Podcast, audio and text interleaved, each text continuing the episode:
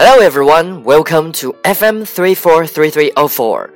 This is Ryan reading stories for you. A new phone.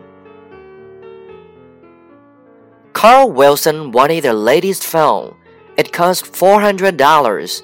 He begged his parents for it. Sorry, they said.